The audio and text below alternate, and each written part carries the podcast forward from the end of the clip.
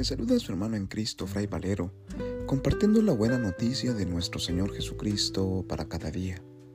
Reflexionamos hoy el Evangelio según San Mateo, capítulo 10, versículos del 1 al 7, correspondiente al miércoles de la decimocuarta semana del tiempo ordinario.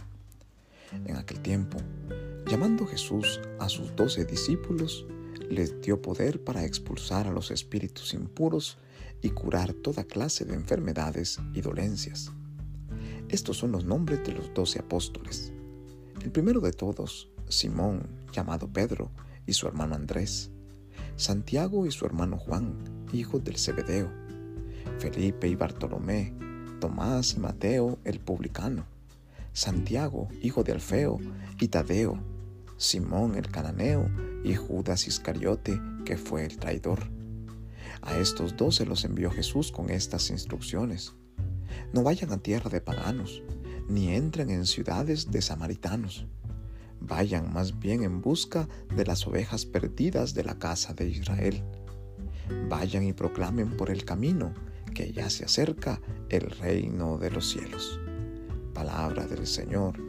Gloria a ti, Señor Jesús. Escuchamos en el Evangelio el listado de los nombres de aquellos que han sido llamados y enviados por Jesús, los doce apóstoles, hombres de toda clase, condición, lugar, con una historia, en su mayoría, difícil, pecadores, hombres de carácter fuerte y letrados, duros, que como a ellos, también a nosotros Jesús nos llama. Nuestro nombre pudiese aparecer entre este listado.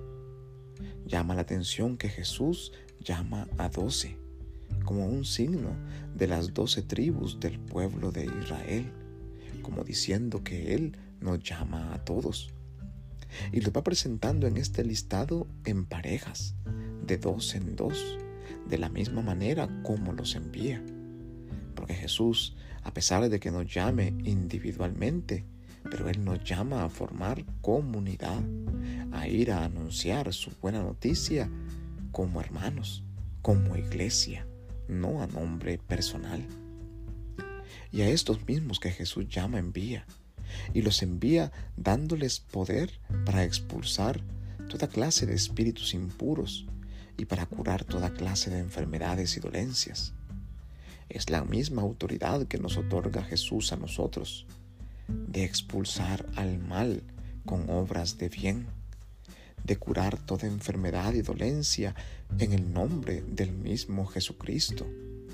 No tenemos por qué temer, porque si invocamos el nombre de Jesús, si oramos en su nombre, toda clase de milagros se realizarán a nosotros, también nos envía Jesucristo para ir a buscar a las ovejas perdidas de la casa de Israel, para traer de nuevo el rebaño a aquellos que se han alejado, para traer y sanar a aquellos que están heridos, para hacerles devolver la alegría y la felicidad a aquellos que se encuentran tristes y desconsolados, para devolver al camino correcto a los que están perdidos, a los que han perdido el rumbo y la razón de vivir.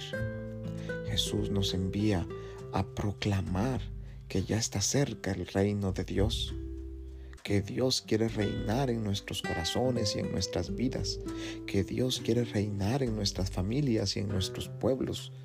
Jesús mismo, el que nos llama, nos envía y Él va con nosotros nos acompaña con la fuerza de su Espíritu y Él nos da la paz. Que Dios en su infinita bondad y misericordia nos bendiga y nos guarde en esta tarea misionera, en el nombre del Padre y del Hijo y del Espíritu Santo. Amén.